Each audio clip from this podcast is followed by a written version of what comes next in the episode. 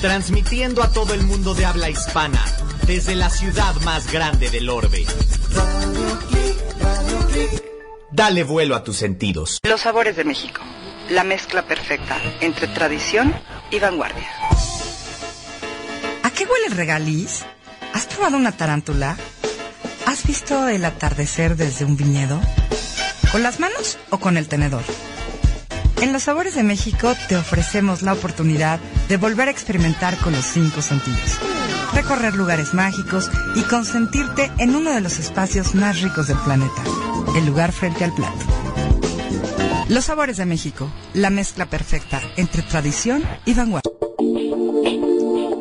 Hola a todos, ¿cómo están? Perdonen los seis minutos de retraso, pero la Ciudad de México ya saben que no tiene palabra de honor y el tráfico se pone espantoso.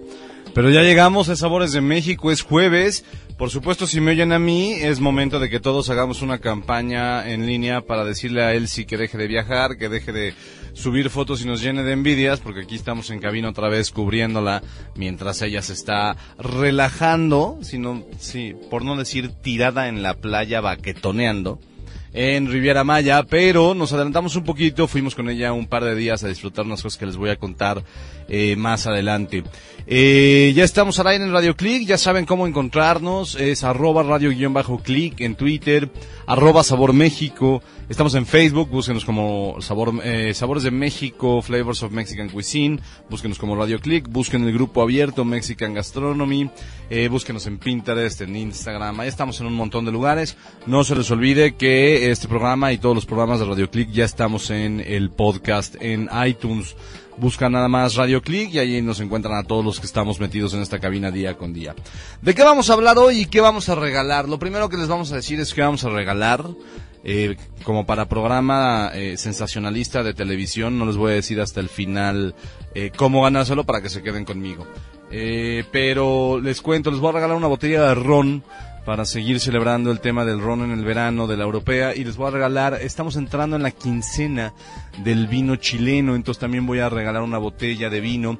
Yo estoy cumpliendo con lo que les prometí la semana pasada, porque luego resulta que nada más hay un ganador eh, y hay un montón de gente que está participando, entonces les estoy cumpliendo aquí en la cabina que vamos a tener dos ganadores el día de hoy. El primer ganador de las preguntas que les voy a hacer más tarde eh, del programa que estamos eh, por, por, empezar. El primer lugar se va a llevar el ron y el segundo se va a llevar el vino. Se nos acaba el verano, eh, entonces les voy a enseñar a hacer para que se hagan literal, así, así lo pensé en la mañana, para que se hagan un buen sándwich cuando regresen a clases. Les voy a enseñar un a hacer un pan de cerveza. es un poquito eh, no es que sea lento, sino que tiene como su proceso, o sea, no, pero si les digo, se tardan 16 horas en hacerlo, se van a asustar. Lo que pasa es que de esas 16, 14 horas ustedes están durmiendo o dejando que pase el tiempo. Entonces les voy a decir cómo hacer pan de cerveza y cómo saborizarlo. Vamos a hablar de dos restaurantes espectaculares que estamos descubriendo en Riviera Maya que ahorita que regresé, hijo, la verdad es que sí era una buena razón para quedarme allá, seguir tragando eh, de lo que sirven Aquiles Chávez y Enrique Olvera en, en Riviera Maya. Eh, y la verdad es que me da mucho coraje porque mucha gente habla de estos lugares, eh, cosas eh, medianamente negativas de uno de ellos, y el otro como que no lo pelan tanto. Y la verdad es que creo que son de los dos mejores lugares que, que uno puede disfrutar cuando anda de viaje en el sureste, en México. Eh, porque además ya también con las ofertas pues, podemos ir prácticamente cualquier, cualquier día. Eh, les voy a contar un montón de noticias, otra vez hay un montón de noticias. Eso me gusta un, eh, un, un, buen. Está viendo noticias constantemente de la cocina, de la gastronomía mexicana, de la gastronomía en todo el mundo. Eh, hay un festival gastronómico que la verdad eh, yo desconocía. Eh, pero ya les estaré contando. Estamos viendo si podemos hacer una transmisión especial en octubre desde allá. Eh, lo único que les voy a decir es que es en Orlando y en uno de los lugares más divertidos que hay eh, para ir a vacacionar o para ir de fin de semana. Entonces, estamos pensando hacer una especie como de viaje pensando en Orlando para adultos, porque siempre pensamos en Orlando para los chavitos, ¿no? Y entonces vamos a echar eh, caos con los chavitos y con los niños y hay que llevarlos a los parques y hay que llevarlos a ver a Mickey y a Pluto. Y no, espérense, hay un montón de cosas que hay que, hay que hacer por allá. Este, pues hay, eh, hay bastante noticia, hay vinos, hay rones para regalar y hay recetas para para, para compartir. Siento que se me olvida una cosa. Ah, ya me acordé. Eh, les voy a decir, y lo pusimos en Twitter hace ratito, eh, les voy a decir lo que es cómo diferenciar un buen all inclusive de un mal all inclusive. Porque efectivamente, como lo tuiteamos hace rato, hasta en los perros hay razas y no necesariamente ir a un all inclusive eh, merece toda tu atención porque vas a tener todo y te vas a pasar increíble. Y de, por otro lado, para digamos quienes tienen la otra perspectiva, no necesariamente estar en un all inclusive eh, significa que todo tiene que ser malo o que va a ser siquiera malo. Hay lugares en donde obviamente le gastas un poquito más por el paquete, pero que sí están pensados para ofrecerte una experiencia espectacular por 5, 6, 7, 10 días, los días que tú contrates, y que literal ni siquiera pienses en salir, ¿eh? O sea, sí está, sí está con toda la onda. Así que bueno, eh, con este pequeño retraso, eh, por el que me disculpo nuevamente, ya estoy aquí, aquí está Monk, eh, como siempre, al pie del cañón. Aquí andamos todos, esto es Los Sabores de México en Radio Click, arrancamos con todo lo que tenemos que hacer, vamos a cocinar un pan de cerveza y además, ojo, eh, pongan atención a la parte en la que les voy a decir cómo saborizarlos porque pueden hacer un montón de panes para toda la semana, para todos sus cuates. Este, si les da flojera hacerlos, en breve les voy a decir dónde los voy a estar vendiendo. Soy Carlos Dragonés, jueves es jueves de comida, es jueves de sabores de México aquí en Radio Click. Vamos un corte y venimos.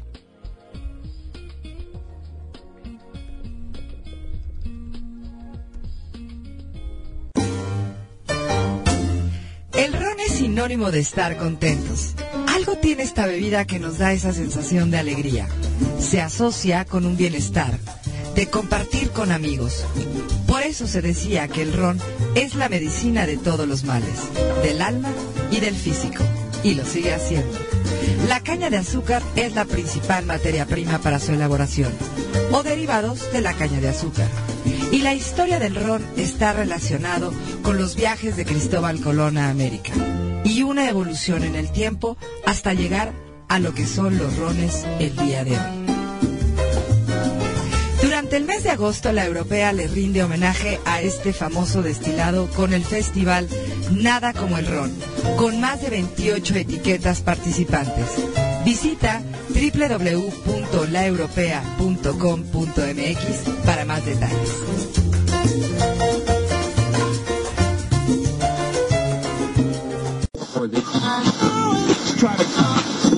Los sabores de México.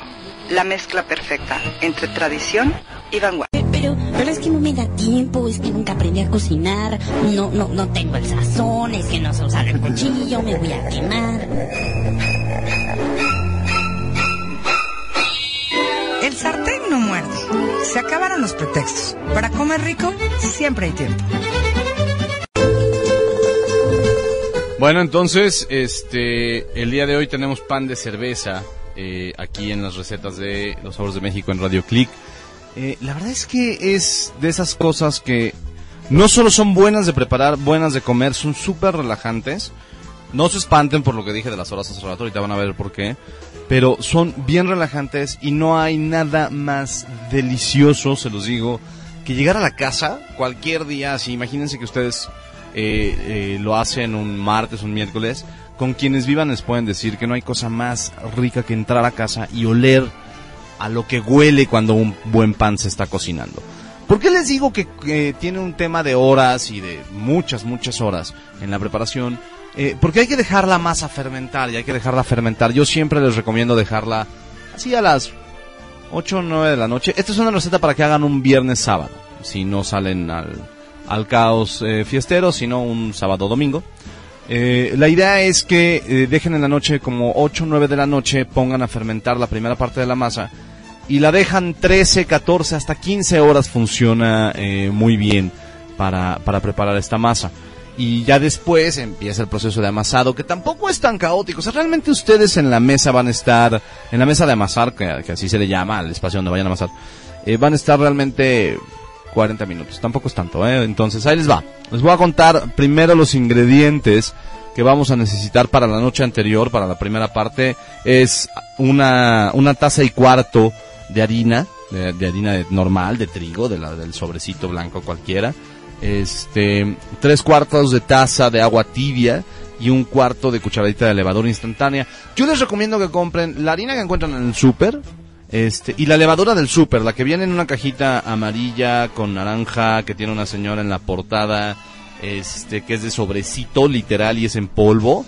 Esa eh, resulta muy buena. La verdad es que ya he usado levadura natural, de las que luego encuentras en las panaderías, eh, pero es bien complicada de encontrar y no hace gran diferencia en términos de sabor, entonces no se angustien. Eh, entonces, estas tres cosas, el- la taza y cuarto de harina, los tres cuartos de taza de agua tibia y el, eh, un cuarto de cucharadita de levadura instantánea, vamos a poner la harina y la levadura en un bowl a las 8 o 9 de la noche del día antes a que quieran comerse el pan. Este, en un bowl pongan la harina, eh, esparcen encima la levadura, ya que la hayan esparcido le echan el agua a temperatura a temperatura tibia, temperatura corporal que le llaman, pero básicamente una temperatura tibia, la agarran, agarran el bowl, lo tapan, bueno, revuelven muy bien obviamente, como que integran todo, eh, que se, va, se van a llevar dos minutitos, minutito y medio de estar revolviendo con la cuchara. Este, y ya que lo tengan revuelto, agarran, eh, lo tapan con plástico, de este plástico eh, autoadherente que se usa en la cocina, y dejan el bowl en una superficie cualquiera, nada más chequen que no sea una superficie, por ejemplo, que no es un cristal, porque el cristal guarda mucho frío y ahorita no estamos en época como de calor, aunque estemos en verano en la ciudad. Este, luego en las noches hace mucho frío por las lluvias. Entonces pongan un mantelito, un- una toallita, lo que sea, y dejan ahí 12, 14 horas descansando la masa. Después, cuando, no se espanten cuando 14 horas después la vean, se ve como literal espantosa. O sea, se ve como toda y líquida y horrible, pero así es la masa, así se trabaja con la masa. Entonces, siguientes ingredientes, por supuesto ya saben que en la página de los sabores de México encuentran en la sección recetas esta receta del pan de cerveza. Es una receta que publicamos ya hace un buen rato, entonces hay que buscarla. Eh, ya saben, en el buscador del arriba del lado derecho ahí pueden poner eh, pan de cerveza y ahí encuentran la receta. Y si no, es lossaboresdemexico.com, diagonal receta, guion pan, guion de, guion cerveza. Entonces, este, al día siguiente vamos a agarrar 350 mililitros de cerveza oscura. Ojo, las botellas en México normalmente son botellas de 325 mililitros, entonces eh, búsquense que, que sí tengan los 350 mililitros. Yo les recomiendo que compren una botella de medio litro y sobre todo de cerveza, eh, las cervezas artesanales vienen como con un poquito más de chela, eh, las botellas, y, y es, es la misma regla que el vino cuando cocinan.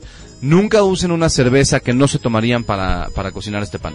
Tiene que ser una cerveza de buena calidad. Yo sí recomiendo, y aquí entiendo que hay cervezas mexicanas extraordinarias. Eh, quiero intentarlo con uno en particular que se llama Lágrimas Negras. Quiero intentar este pan. Prometo eh, subirles foto en Sabores de México el fin de semana de cómo hice el pan con esa cerveza mexicana. Pero yo sí recomiendo buscar cerveza artesanal oscura.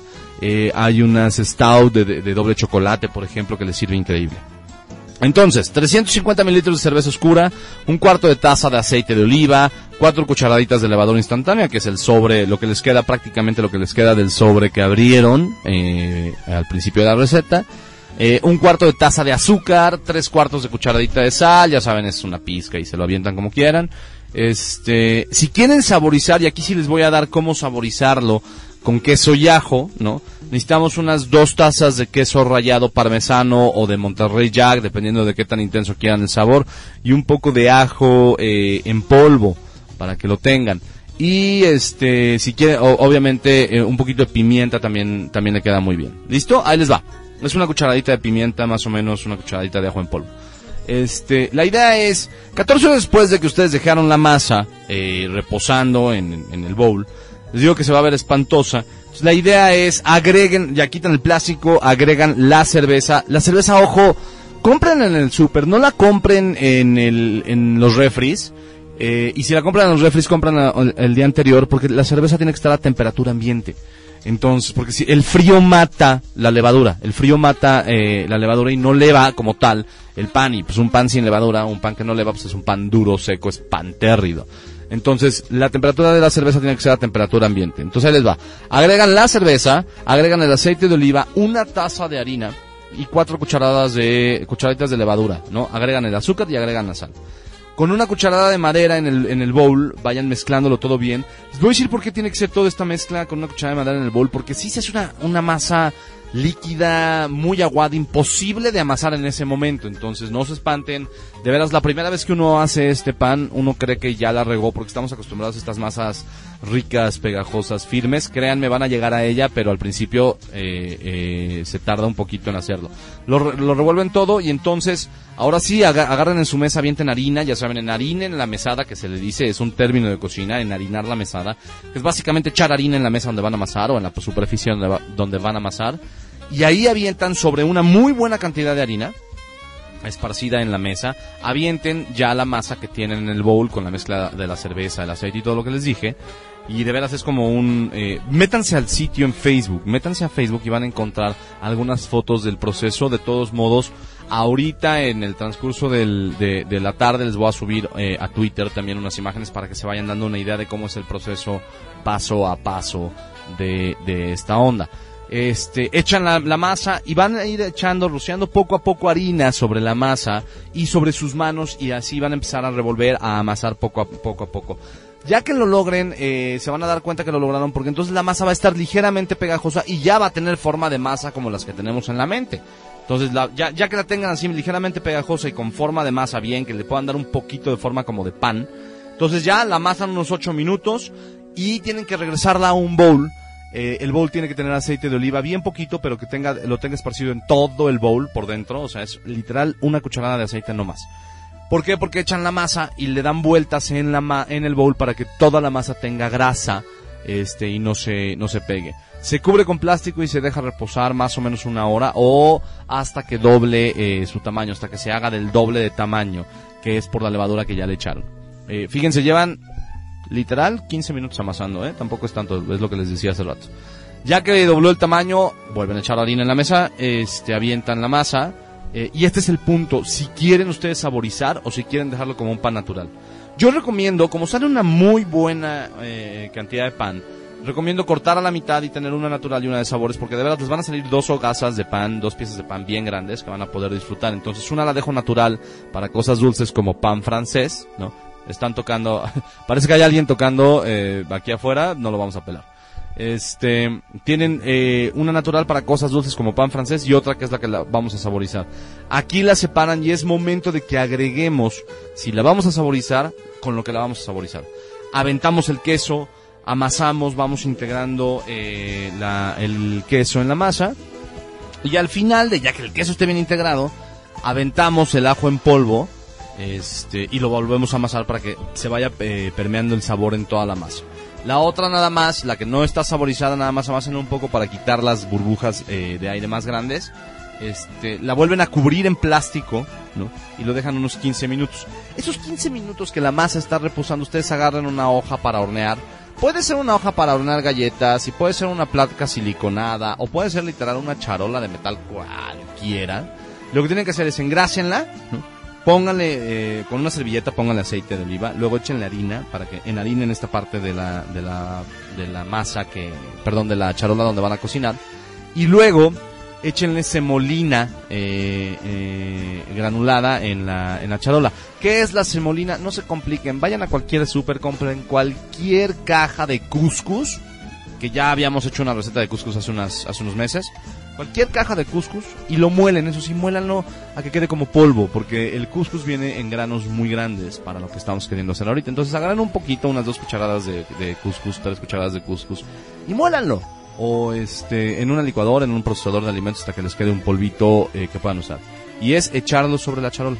Agarren la masa, ya que hicieron eso y pasaron los 15 minutos, agarren la masa, denle la forma de hogaza este, y la ponen sobre la- las charolas enharinadas y con semolina de trigo.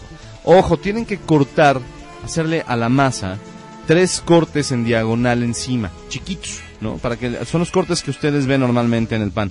Le hacen los tres cortes. eh, a la a la hogaza de pan natural, a la que no saborizaron, échenle un poco de harina, poquitito, súper leve, esparcido encima y a la que sí saborizaron a queso en este caso y, a ajo, échenle un poco más de queso parmesano encima para que además se derrite y queda diferente. Los metemos a un horno que está precalentado a 170, 180 grados centígrados. En cuanto entren los panes al horno, hay un truco para que la corteza quede eh, crujiente que se llama vaporizar el horno.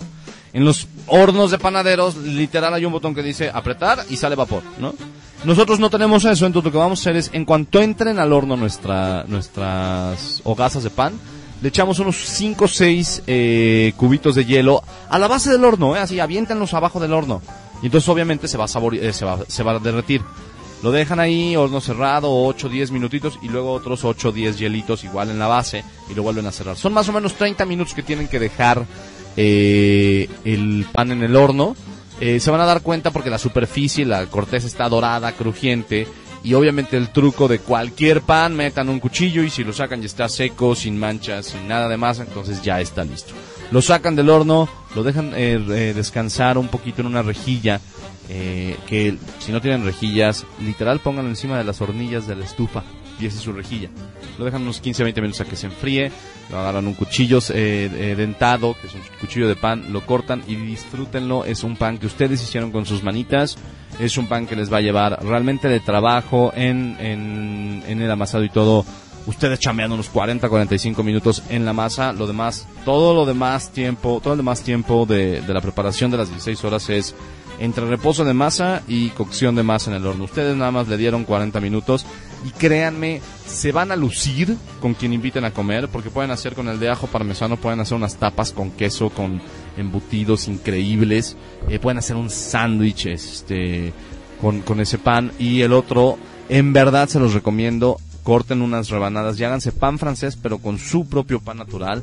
Les va a cambiar completamente la experiencia y les garantizo que el pan de caja no lo van a querer volver a ver absolutamente nunca. Eh, soy Carlos Dragonés, es Sabores de México, ya les di la receta de hoy. Se fijan como cada semana vamos poniendo recetas un poquitito más complicadas y un poquitito más complicadas. Es porque realmente no es que sean complicadas, nada más tienen un poquito más de labor y estoy seguro que ustedes ya les saben bastantito a cómo está el, a cómo está el asunto de cocinar. Entonces, eh, vamos a regresar ya con un poquito más de Riviera Maya. Les voy a contar de los hoteles, de los lugares para ir a comer allá. Que, que hijo, qué coraje haberme, haberme regresado. Él sí se quedó. Uno tiene que venir a chambear, qué espanto. Eh, pero bueno, si están ustedes escuchándonos, eh, vale toda la pena. Eh, recuerden, estamos en Twitter, arroba Sabor México, arroba radio-click.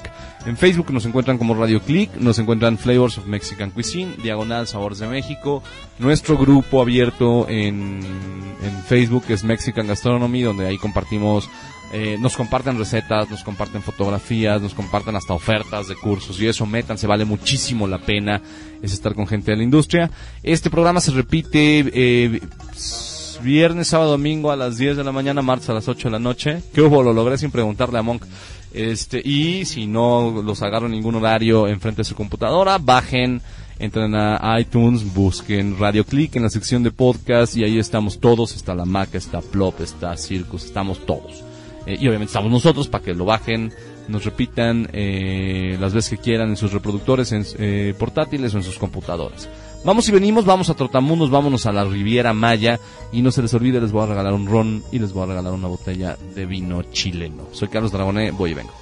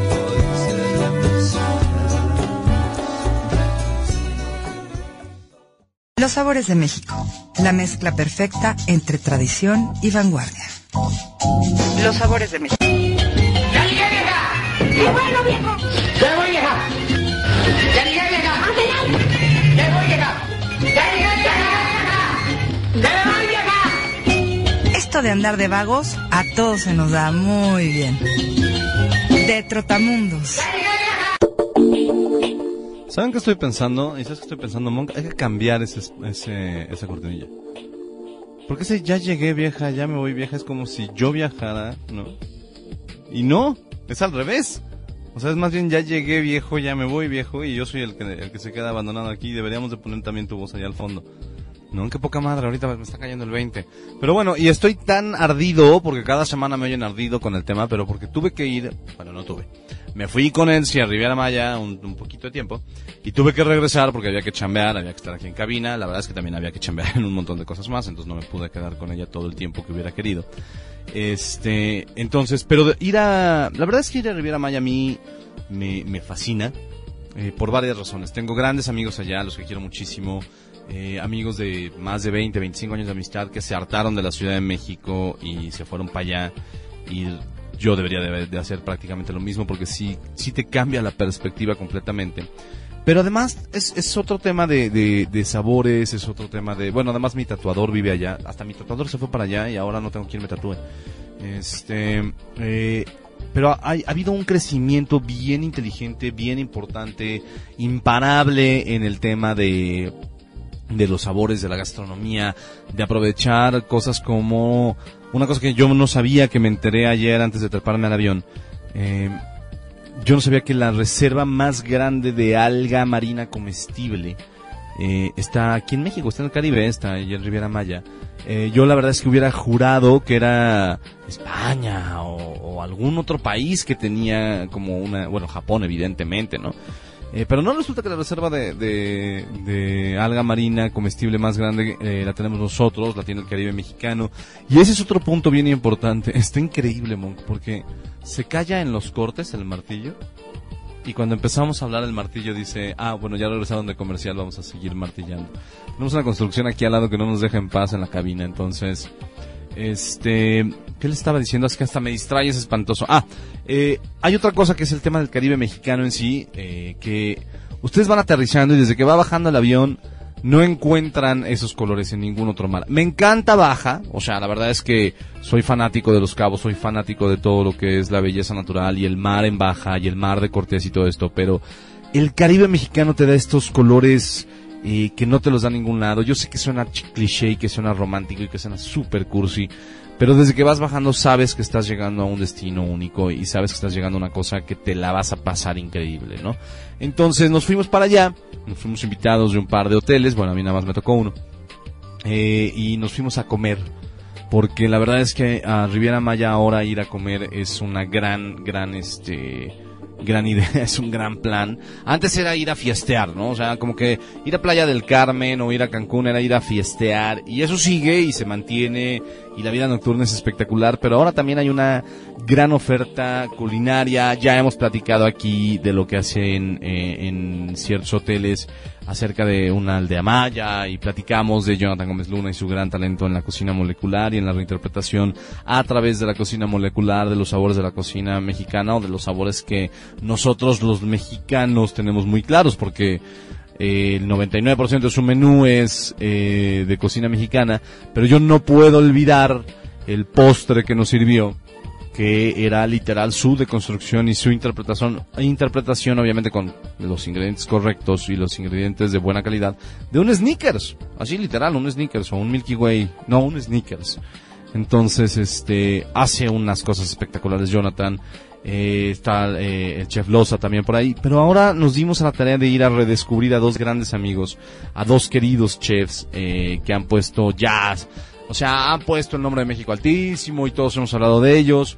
Eh, que es, primero vamos con Aquiles Chávez, eh, que fuimos a la fichería de allá. Y la verdad, qué cosa, qué locura. Eh, no se me va todavía el sabor de el pescado con yuca y ajo que nos sirvió con un aliño de alcaparras. No tienen una idea de lo que fue eh, eh, ese platillo. Eh, no tienen una idea de lo que fueron el trío de tostadas. Una era de pulpo, eh, una era de atún de aleta amarilla y otra era de salpicón. No saben, no saben lo que, lo que se siente probar esta combinación de sabores, eh, esta acidez, eh, en, por ejemplo, en, en un aguachile que nos sirvió, le llamaba el mariscada ahogada, un aguachile de pulpo, de pescado, de camarón, son los sabores, imagínense los sabores eh, en- de, de, de Aquiles Chávez que lo han hecho tan famoso, que lo han hecho tan particular dentro de nuestro mapa gastronómico, pues ahora lo pueden disfrutar allá. Y hay una cosa, no es, no es un lugar caro, es un lugar muy, de muy buen costo. Recordemos que Riviera Maya es un destino que, que sí te cuesta una lana de pronto, eh, pero que también hay que romper ese mito no es el destino más caro de México, el destino imposible de pagar. Es que sale más barato ir a Nueva York que a Riviera Maya.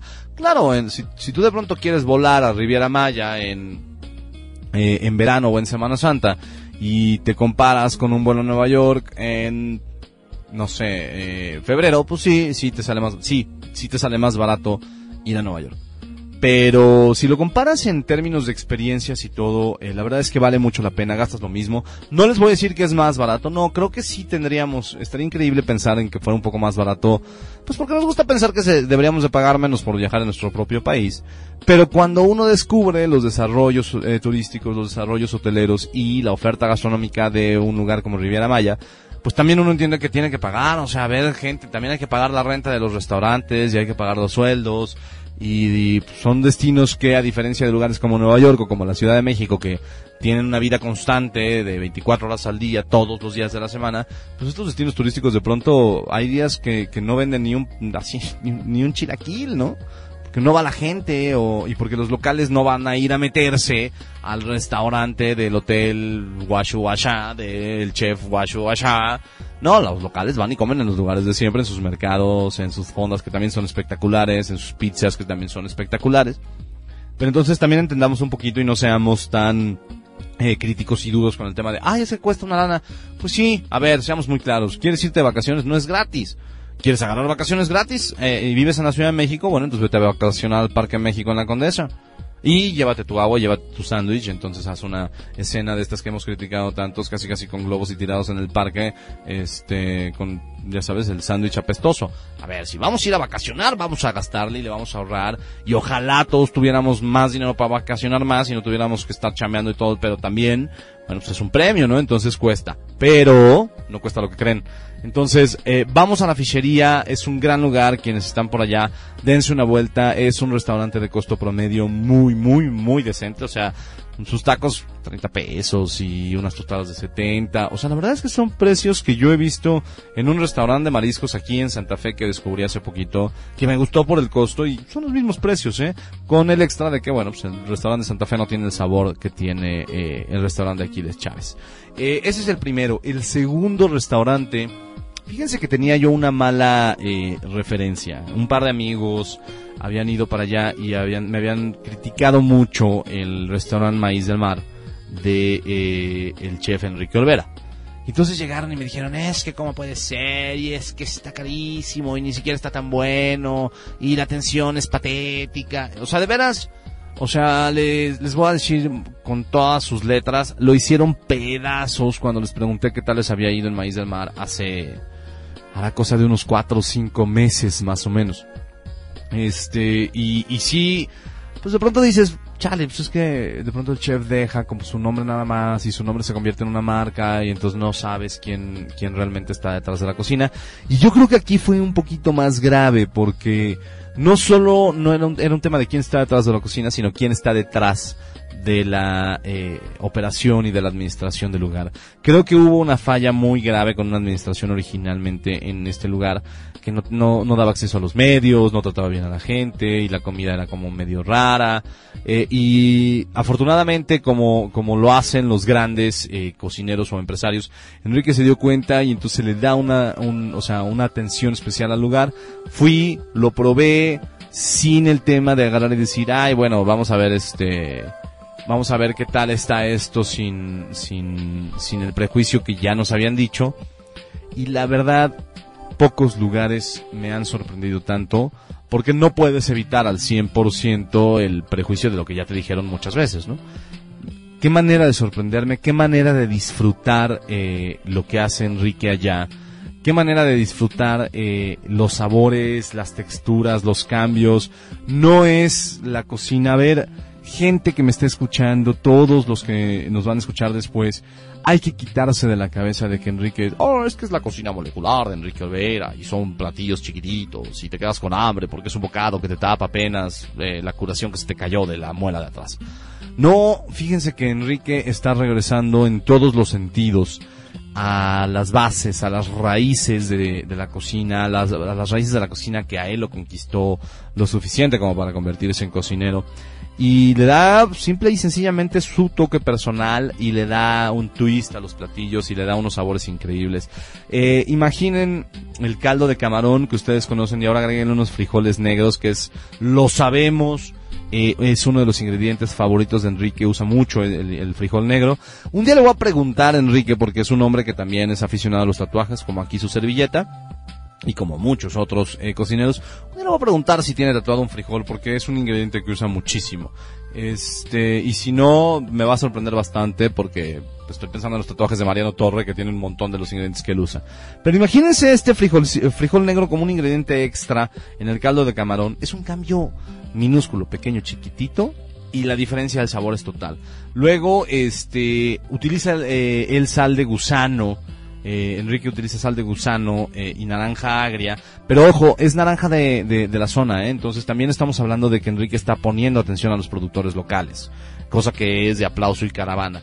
Eh, para unas láminas de pescado con, literal, unas gotitas de aceite eh, y las láminas de, de, naranja de naranja local y un poco de sal de gusano. En verdad, el sabor de la sal de gusano yo no esperaba que fuera tan buena la combinación. Creí que la sal de gusano se iba a comer eh, el, el, pescado y no, fíjense que quedó increíble. Eh, y luego nos sirvió su propia versión del el cóctel de camarón. Hijo, no se las puedo escribir. La verdad es que se me caía la baba cuando lo iba probando. Y literal, eh, o sea, qué bueno que, qué bueno que nadie me estaba viendo porque sí se me escurrió unas gotitas de baba en el plato. Porque sí, aquí yo creo que es el platillo que más, eh, con miedo a usar la palabra mal, pero que más reinventa, que más reinterpreta Enrique de lo que nosotros conocemos como un cóctel de camarón, ¿no? Este, y un montón de cosas más. Nos sirvió un aguachile negro de pulpo y habanero tatemado. Eh, el pulpo evidentemente cocinado a la perfección. Pero les voy a ser muy honesto, eh, yo soy un fanático total del pescado tikin. Y lo como así, el restaurante que me diga, ay, tengo pescado eh, voy y lo trago. No, son, el pescado tikin y el pato son dos eh, cosas que no me puedo negar. Y me ha tocado varios restaurantes donde te ofrecen un buen pato y te ofrecen un buen pescado tikin chic y termino pidiendo los dos y luego termino rodando de lo gordo que salgo del restaurante. Durante muchos años eh, tuve en mi corazoncito muy especial a, a un chef con un este pescado pescado tequinchi que año con año eh, se ha mantenido en su menú y que es una verdadera delicia. Y no les estoy diciendo el nombre de ese cocinero porque no quiero que se ofenda, porque ya salió de, ese lugarcito especial que le tenía el pescado tiquinchic, la versión del pescado tiquinchic que sirve Enrique en maíz del mar es una maldita locura sin, sin capacidad de poder describirles eh, el sabor. Estoy babeando ahorita, de hecho, no voy a dejar baba en el micrófono. No tienen una idea de lo que es, lo que logra Enrique con una receta de más de 500 años, que es una receta tradicional del sureste mexicano, que es una receta tradicional de nuestro país y que Enrique le entra con todo y como siempre sale victorioso o como casi siempre porque también no se trata de, decir que es un dios porque también se ha equivocado pero como casi siempre Enrique sale este completamente eh, victorioso frente a frente a el pescado Tikin Chic. Métanse al Twitter de arroba sabor México, hemos estado subiendo mientras platicamos, hemos estado subiendo las fotografías de los platillos, acabamos de subir eh, la receta de, del aguachile y del pescado Tikin Chic, para que más o menos se den una idea de lo que les estamos hablando. Eso en términos de comida. En términos de hospedaje, eh, vámonos rápido en esta parte porque tampoco los quiero mantener eh, mareados de, de tanto que les voy a hablar, pero eh, nos quedó claro un tema en este viaje, comparándolo con un viaje que me tocó hacer hace unos meses. Es bien importante definir y es bien importante eh, entender que un all inclusive no necesariamente es bueno y no necesariamente es malo. Hay que saber distinguirlos. Porque te pueden tocar all inclusive como y me vale si se enojan. Pero hay un, hay un all inclusive en, este, en Manzanillo al que me tocó ir, que se llama Grand Festival, que es, creo, de los tres peores hoteles que he pisado en mi vida. Viejo, sucio, maloliente, la comida, híjole, prefieren, prefiero irme a comprar un hot dog del Oxxo, aunque no abran la segunda caja para cobrarme, volver a comer en ese, lugar. Era un all inclusive que me pareció barato, que me pareció como un buen escape de, tres días de, ay puta, sí, hace mucho que no voy a Manzanillo, vamos a, vamos a comer algo, vamos a disfrutar. Lo encontré barato, me gustó. Eh, hijo, la verdad es que me, iba yo por cuatro días, por tres noches. Eh, en el día, o sea, la última noche no la dormí ahí, me fui a otro hotel, a un hotel de cadena, eh, nada más para dormir bien, para disfrutar. Es la peor basura a la que he estado. Y me ha tocado que de pronto vamos encontrando como ciertos lugares y ciertos all inclusive que se venden como perfectos y la experiencia es mala. La verdad es que el término all inclusive en México ha sido muy vapuleado por hoteles que no están a la altura y que no están a la expectativa de lo que uno llega. A veces una cosa es que traigamos una expectativa muy alta y que creamos que es un all inclusive y vamos, y vamos a llegar al Ritz de Madrid o, que, o a algo como el Ritz de Madrid. Y también nosotros pues bueno es nuestra responsabilidad entender que tampoco se trata del mejor hotel del mundo mundial no pero también hay unos hoteles all inclusive que sí están a la altura del Ritz de Madrid que sí están a la altura de las grandes cocinas de los grandes lugares. Eh, uno de ellos en Riviera Maya nos tocó ir al Gran Velas.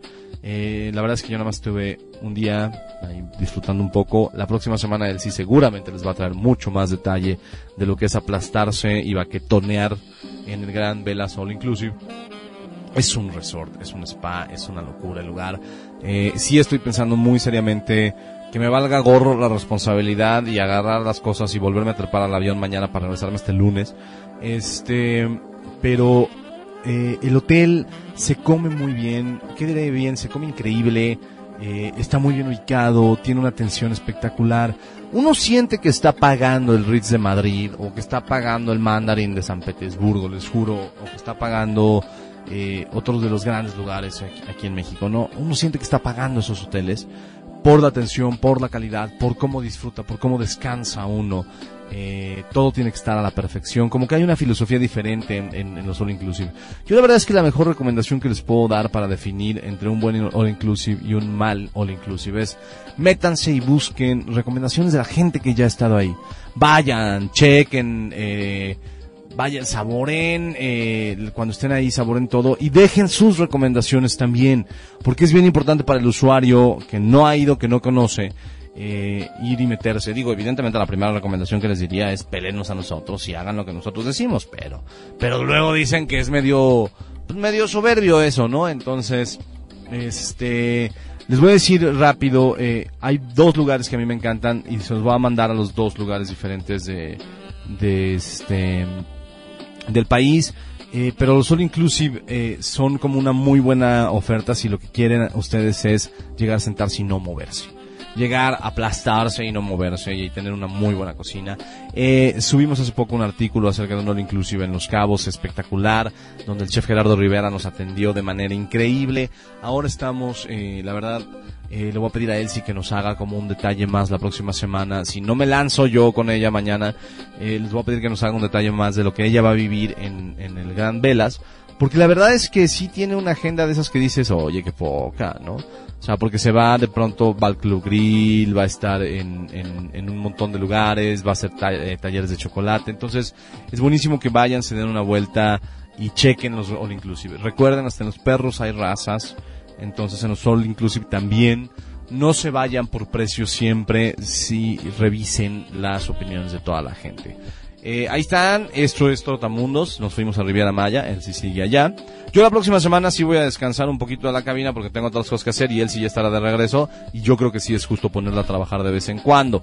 Entonces, este, vamos a ir un corte, voy a regresar eh, ahorita a platicarles de las noticias, voy a regresar a platicarles de eh, eh, la quincena del vino chileno, las marcas que están ahí pendientes, de qué se trata, las degustaciones que pueden hacer y también un poquito, acuérdense, de los rones. eh, y ya les voy a hacer la pregunta para no dejarlos sufrir, de para regalarles eh, una botella de vino chileno, una botellita de ron a las primeras dos personas que nos vayan a contestar esta trivia, ya saben, en arroba sabor México, arroba radio guion bajo clic. En Facebook nos encuentran como Flavors of Mexican Cuisine, Diagonal Sabores de México, nos encuentran como Radio Click, encuentran el grupo abierto Mexican Gastronomy, vale mucho la pena, compartimos un montón de cosas y sobre todo la gente comparte un montón de cosas con nosotros y con ustedes y se unen y espero que ustedes también compartan eh, lo que hacen en términos de gastronomía mexicana.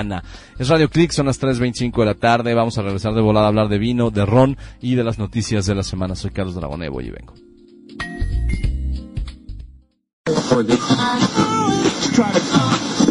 Los sabores de México. La mezcla perfecta entre tradición y vanguardia. El ron es sinónimo de estar contentos. Algo tiene esta bebida que nos da esa sensación de alegría. Se asocia con un bienestar, de compartir con amigos. Por eso se decía que el ron es la medicina de todos los males, del alma y del físico. Y lo sigue haciendo. La caña de azúcar es la principal materia prima para su elaboración, o derivados de la caña de azúcar. Y la historia del ron está relacionado con los viajes de Cristóbal Colón a América y una evolución en el tiempo hasta llegar a lo que son los rones el día de hoy.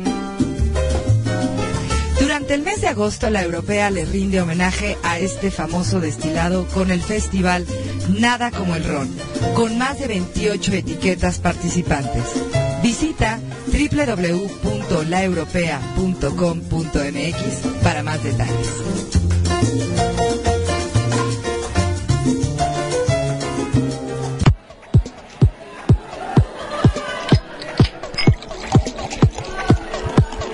Y en bebidas, nada con exceso. Bueno, entonces ya estamos de vuelta. Eh, recuerden, es bien importante, nada con exceso. Este, bueno, eso dicen, cuentan. Yo todavía no, todavía no logro esa parte.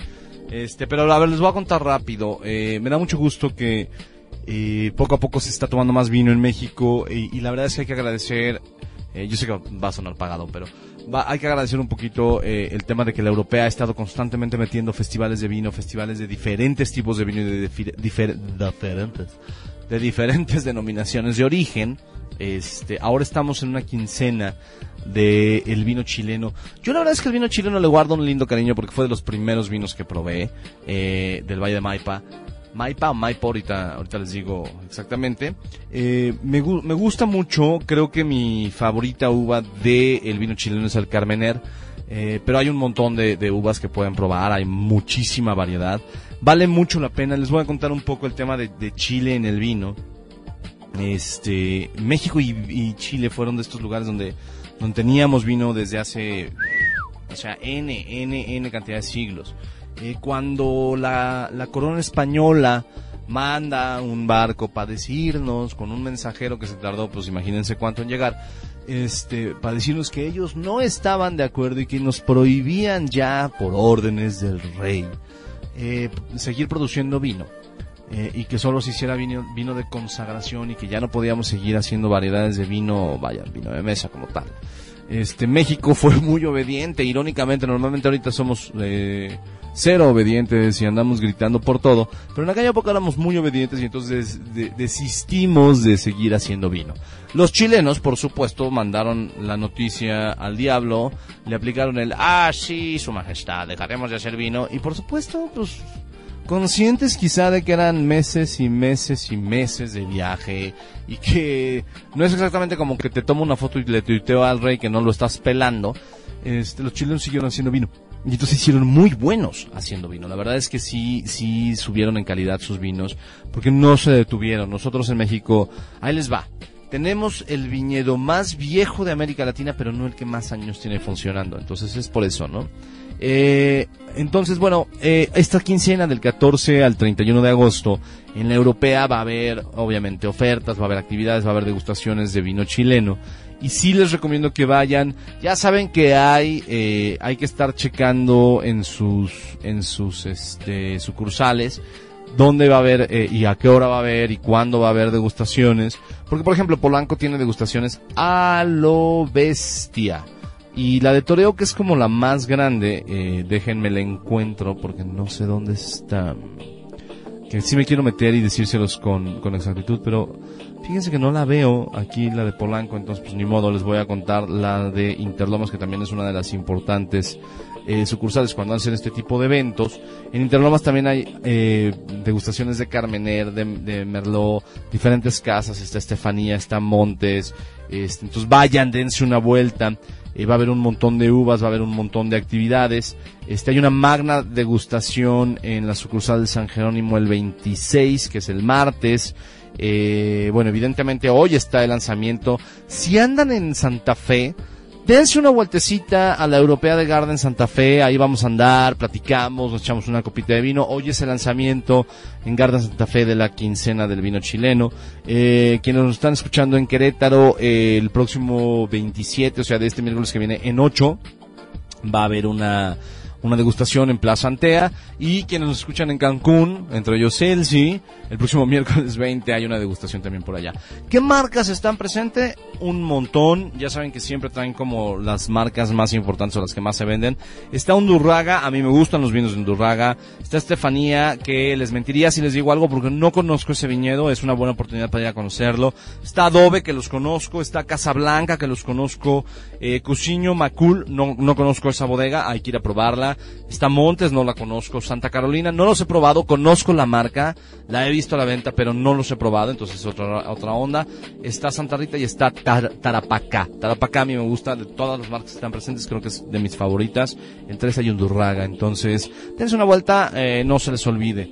Eh, el vino chileno está llamémosle quincena del vino chileno, como lo llaman en la europea, y aprovechen porque además no son vinos caros, esa es otra gran ventaja de- de- del vino chileno.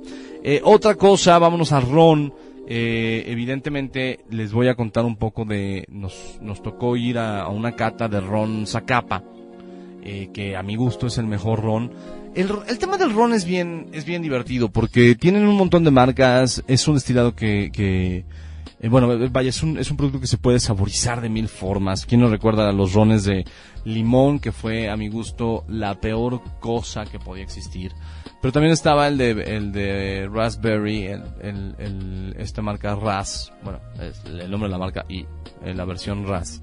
Este, pero hay, por ejemplo, por ahí circulando un ron de, de con barrica de, de, de roble.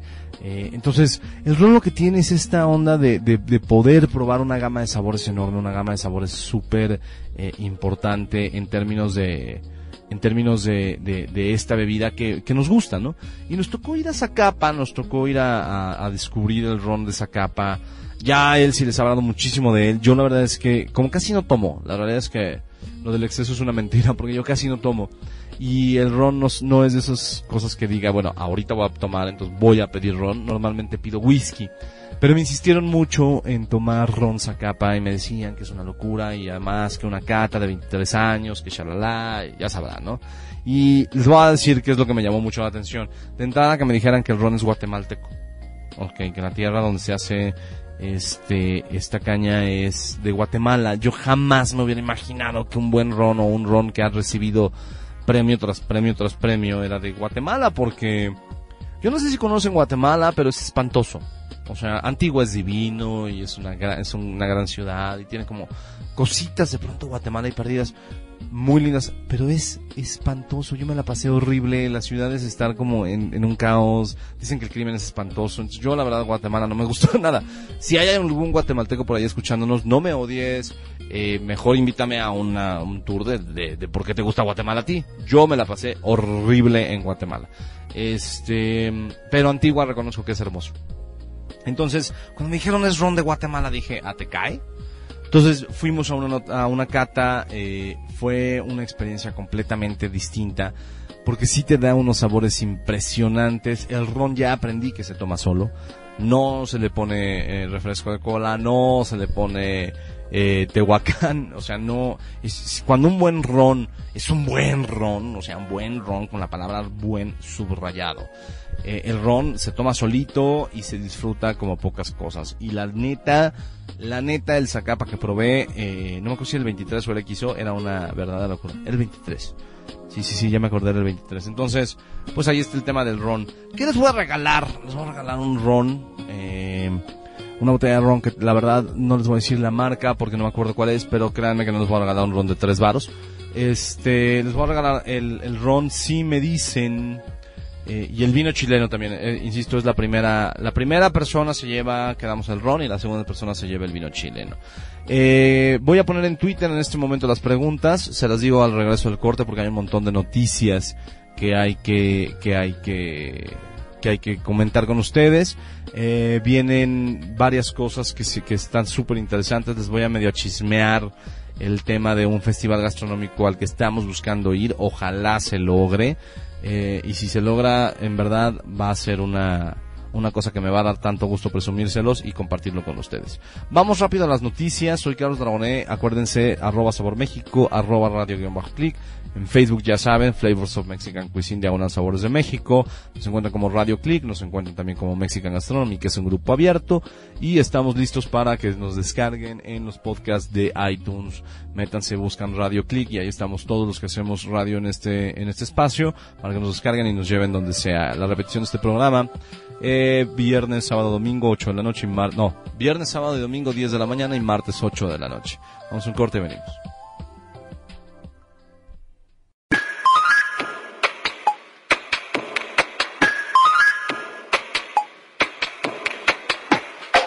Circo 2.12 Radio, porque el cine no solo se ve, también se escucha.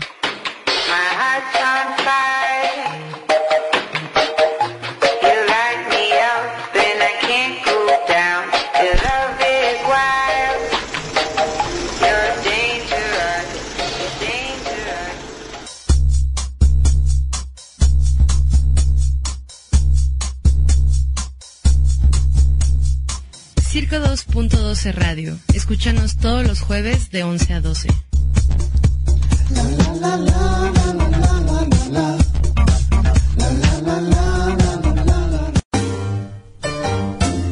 El ron es sinónimo de estar contentos.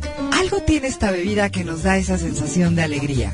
Se asocia con un bienestar de compartir con amigos. Por eso se decía que el ron es la medicina de todos los males, del alma y del físico. Y lo sigue haciendo.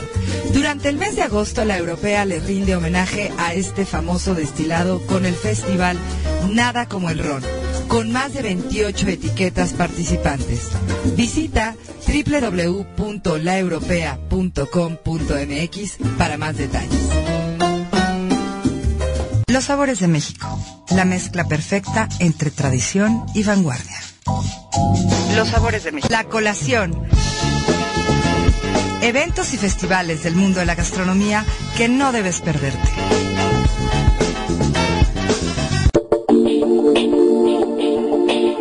Bueno, a ver, ahí les va. Ayer subimos una foto en algún momento eh, de- de- del, viaje de Elsie, topándonos en Maíz del Mar. Ahí les van las pistas, ¿eh? Para que la busquen. Nos topamos en Maíz del Mar a un grandísimo, querido amigo, un chef español.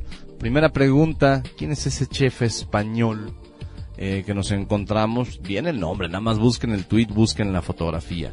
Y luego, también estuvimos, no les hablé de este restaurante porque, eh, hijo, él sí fue quien mejor se la pasó. Entonces quiero que se los cuente la próxima semana.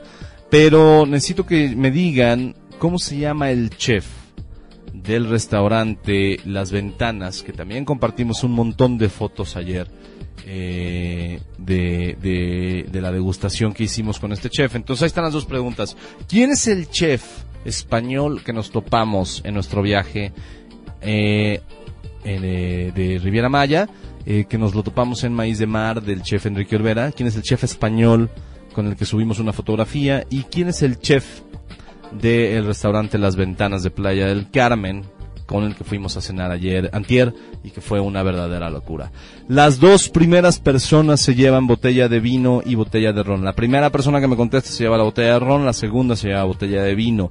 Recuerden, tienen que eh, copiar en su tweet a arroba sabor México, evidentemente, y arroba radio guion bajo clic. Si no están las dos cuentas copiadas, no cuenta su respuesta, ¿sale? Tiempo corre, ya tengo notificaciones, a ver si ya tengo ganadores. Vamos rápido con eh, las noticias. Eh, les prometimos hablar de un hotel rarísimo que habíamos encontrado, que nos morimos por visitar. Nos llegó la noticia de un hotel en Brighton, en Inglaterra. Eh, que sí le traigo ganas porque además soy fanático del libro eh, Alicia en el País de las Maravillas de Lewis Carroll. Y resulta que Wonderland House es un hotel temático como estos que están empezando además a ponerse de moda. Cada día más hay hoteles temáticos para dar, vaya, experiencias nuevas y diferentes a los, viaja a los viajeros. Entonces, este, el, el Hotel Wonderland, ¿ves, ves Monkey? Empiezo a hablar y empieza el che martillo. O sea, no mames. Este, qué bueno que no es radio pública, porque si no ya me hubieran censurado gobernación ya me hubiera multado. Este, entonces, Wonderland House en Brighton, métanse, búsquenlo, Wonderland House. Eh, nada más de ver las fotografías del salón de té, se les va a antojar ir. Las habitaciones están ambientadas con cartas para recordar al- esta escena o esta secuencia en, eh, con la reina de corazones, pero también eh, hay una cosa eh, latina, por ejemplo, perdón, latina, el lavabo en el baño está ambientado en la fiesta del té, entonces es una tetera, eh, el, agua sale de una tetera, está la verdad increíble, está el cuarto de Alicia en los colores clásicos que sabemos de Alicia, blancos y, azules. He estado dándole vueltas al- a las habitaciones, dándole vueltas a las fotografías que nos enviaron y sí, sí se antoja. Entonces, eh, vamos a hablar la próxima semana de los hoteles de experiencias únicas, los hoteles, eh, llamémosle, como les dije hace rato, el hotel inspirados, no, hoteles temáticos. ¿A cuáles son los hoteles temáticos que más extraños hemos visto o hemos conocido? Algunos hemos tenido la fortuna de, viajar, de estar en ellos y algunos nada más eh, el, pues el, conocerlos por redes sociales o por programas especiales, ¿no? Luego, siguiente noticia, me da mucho gusto contarles que este tengo un montón de chava. No, que están promoviendo la gastronomía chihuahuense eh, en la Expo Maridaje 2014 porque Chihuahua es donde, donde, donde hay grandes viñedos y viñedos muy muy antiguos. Entonces eh, anduvo por acá la gente de, eh, de prom- promoción turística de Ciudad Juárez anduvo por acá gente de Limba eh, anduvo por acá gente de viñedos de varias marcas de varias casas. Y, y el chef Carlos Sierra también anduvo presente. Y van a hacer una expo eh, que se llama Expo Maridaje 2014, en donde vamos a poder disfrutar gastronomía absolutamente chihuahuense y lo que es la vinicultura eh, también en Chihuahua. Entonces, por ejemplo, eh, imaginen un caldo de oso, que es, ojo, cuidado, es un platillo hecho con pescado, entonces no tampoco se espanten. No van, van, a poder probar cocina, cocina de la sierra chihuahuense, que es cocina que ha sobrevivido durante cientos y cientos de años. Entonces denle, denle una, una, una búsqueda a la Expo Maridaje. Tiene un costo, los talleres tienen costo porque además tiene talleres de aromas, tiene talleres de encorche de, de botellas de vino, tiene eh, un taller que se llama Sabores y Sensaciones donde evidentemente, bueno, pues hay que, hay que aprender a hacer eh, las degustaciones y educar un poquito al paladar. Eh, entonces denle, chequen la, la, la Expo Maridaje 2014, eh, va a ser el 26 y el 27 de septiembre este, en el Centro Cultural de la Ciudad, allá en, obviamente, allá en Chihuahua. Entonces, métanse, chequenla, eh, vean sus boletos, aprovechen para ir, es un gran lugar para irse de fin de semana y para conocer una gastronomía que ahí sí, eh, a menos que alguien me corrija, eh, yo la verdad es que no conozco un buen lugar de comida chihuahuense en la Ciudad de México, entonces es una cocina que, que tenemos relativamente cerca, que además es nuestra y que de la cual no conocemos eh, mucho eh, en, en la Ciudad de México, ¿no? Eh, siguiente tema, eh, me dio mucho gusto leer que uno de los chefs a los que más admiro eh, se lleva el premio al conjunto de obra de la Academia de los 50 mejores restaurantes de América Latina, que es el chef brasileño Alex Atala, con el restaurante DOM, que ha estado en listas todo el tiempo. Este, el premio Diners Club de la edición americana de los 50 Best valora la contribución esencial de Alex Atala a la idea culinaria de Brasil en América Latina y el mundo entero. Y por supuesto se los leí porque no me iba a aprender todo eso para contárselos. Pero da mucho gusto. Hay planes por ahí, no les puedo decir mucho, pero hay planes por ahí traer a Alex Atala a México a dar unos, eh, unas pláticas, unas conferencias. Hay que estar pendientes, vamos a ser los primeros en decírselos, ¿no? Eh, hoy se me ocurrió para que tengan eh, toda la semana para pensarle. Hoy se me ocurrió que el cine y la gastronomía siempre han estado juntas. Yo les voy a dar mi top 3 de cine eh, gastronómico y espero de vuelta el suyo para comentarlo la próxima semana. A mí la número uno es una película, que- bueno, de hecho es un cortometraje que se llama Next Floor de Denis Villeneuve. Denis es el director de la película eh, Hostages, no, no es Hostages. em, no, se le pusieron prisioneros, si mi cabeza no me falla, aquí en, en México con Terrence Howard, eh, Hugh Jackman y Jake Gyllenhaal. Eh, el director de esa película hizo un cortometraje que se llama Next Floor, búsquenlo, lo encuentran en iTunes, cuesta 30 pesos, o sea, y vale la pena. El Festín de Babette es mi segunda película de cocina favorita, eh, y la otra es una película que no, híjole, me van a odiar, pero no recuerdo el nombre, es con Stanley Tucci, eso sí les puedo decir, la próxima semana les digo exactamente, creo que se llama La Cena, les digo exactamente cuál es. Eh, vamos a ver cómo estamos en temas de premios. ¿Nadie? Neta, me las voy a chupar yo, las botellas de ron y de vino. Recuerden la pregunta, ¿quién es el chef español que estuvo con nosotros, que nos, bueno, que nos topamos en, en Maíz de Mar, en restaurante Maíz de Mar de Enrique Olvera, subimos la foto, métanse al timeline, no sean flojos.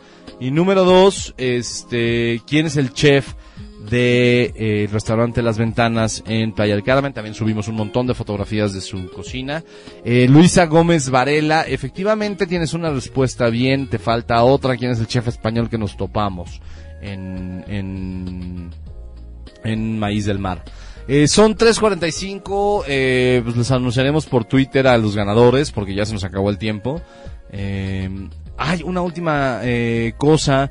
Eh, mañana, eh, quienes puedan ir a Zapote, hay una, una cata de, me- de- de mezcales y botanas, hay espadín con tentáculo de pulvo, tobaciche con pizza, eh, hay un mezcal mexicano con una mini hamburguesa de pato ahumado, eh, hay un papalometl con pastel de chocolate amargo. Y lo que va a pasar es que además se va a proyectar un documental que se llama Documezcal, ahorita que estábamos hablando de cine y gastronomía y justo por eso, justo por eso fue el pretexto, se va a, proyectar el documental Documescal de Rocío Díaz, que es evidentemente eh, un documental acerca del mezcal, de todo lo que sucede en términos de, de, de su producción, están todos los artesanos, entonces si pueden darse una vuelta a Zapote, chequenlo, vayan, disfruten de un buen mezcal, disfruten de buena, de buenas botanas y de un documental que busca darle como su lugar correcto y, y enseñarle a todo mundo lo que es ser un productor de mezcal, porque no es nada más enchilame esta gorda.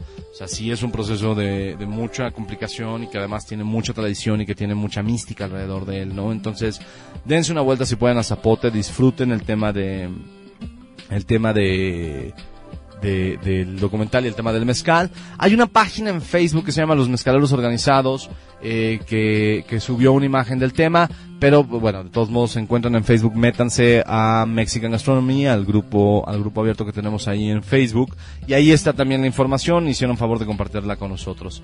Eh, esto se acabó, hoy no hubo ganadora en vivo, espero que en Twitter este, en breve alguien yo pueda eh, regalarles la botella. Si a las cuatro y media de la tarde no tengo la respuesta a las dos preguntas, las botellas nos las vamos a tomar Monk y yo. Se los aviso, se los advierto. Por si la próxima semana no sucede nada en esta cabina y todo, todo hay un, caos porque estamos tirados y no, no tenemos chance de controlar eh, los botoncitos que nos hacen estar al aire todos los días. Eh, síganos en arroba sabor México, arroba radio guion bajo clic eh, Mexican Gastronomy, el grupo que les decía hace ratito, en Facebook. En Facebook también nos encuentran como Flavors of Mexican Cuisine, Diagonal Sabores de México. Nos encuentran como Radio Click. Lo más importante de todo, métanse a iTunes, a la iTunes Store y búsquenos en la sección de podcast, busquen Radio Click y ahí estamos todos, Circo 212, Plop Radio, La Maca, todo mundo los que, está- los que hacemos radio aquí en Radio Click. Encuentran nuestros podcasts para que nos escuchen a la hora que quieran. Y si quieren, son de los que les gusta la disciplina del horario, estamos viernes, sábado, domingo a las 10 de la mañana, los martes a las 8 de la noche con la repetición de Los Sabores de México.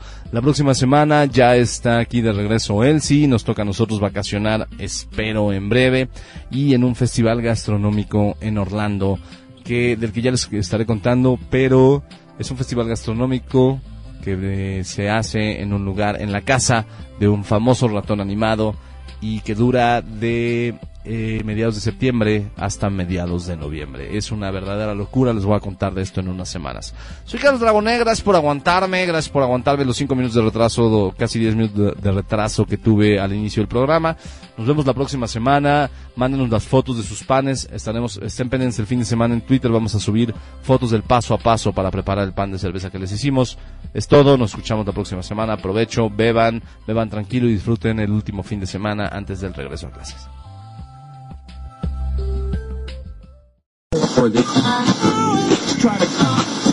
Los sabores de México. La mezcla perfecta entre tradición y vanguardia. Hola, soy Elsie Méndez de Los Sabores de México. Los invito a que me escuchen en vivo todos los jueves a las 2.30 de la tarde, con sus repeticiones los viernes, sábados y domingos a las 10 de la mañana y los martes a las 8 de la noche. Encuéntrame en Twitter como arroba Sabor México, en Facebook como Flavors of Mexican Cuisine y en mi sitio www.lossaboresdemexico.com. Los sabores de México, la mezcla perfecta entre tradición y vanguardia.